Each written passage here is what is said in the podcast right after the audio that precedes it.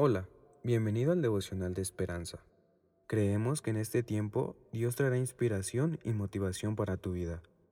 Así que prepárate para recibir una palabra de parte de Dios. 20 de septiembre. Un huésped inesperado.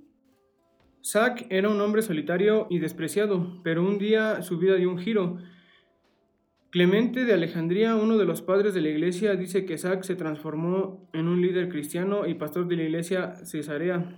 Si estamos hablando de saqueo, el principal recaudador de impuestos que se trepó a un sicomoro para ver a Jesús, ¿qué lo impulsó a trepar a ese árbol? Los cobradores de impuestos eran considerados traidores por trabajar para el imperio romano. Sin embargo, Jesús tenía reputación de aceptarlos. Saqueo tal vez se preguntó si también lo aceptaría a él.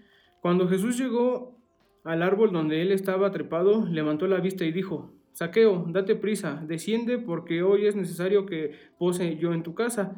Jesús consideraba que era absolutamente necesario hospedarse en la casa de este marginado. Imagínate que el Salvador del mundo quiera pasar tiempo con un rechazado por la sociedad. Ya sea que nuestro corazón, nuestras relaciones o nuestra vida necesiten intervención divina, podemos tener esperanza como saqueo. Jesús nunca nos rechazará cuando acudamos a Él, ya que puede restaurar lo que se ha perdido o roto, darnos un nuevo significado y propósito. Oremos.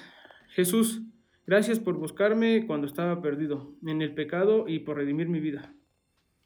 Amén. Esperamos que hayas pasado un tiempo agradable bajo el propósito de Dios. Te invitamos a que puedas compartir este podcast con tus familiares y amigos para que sea de bendición a su vida. Puedes seguirnos en Facebook, Instagram y YouTube como Esperanza Tolcayuca. Hasta mañana.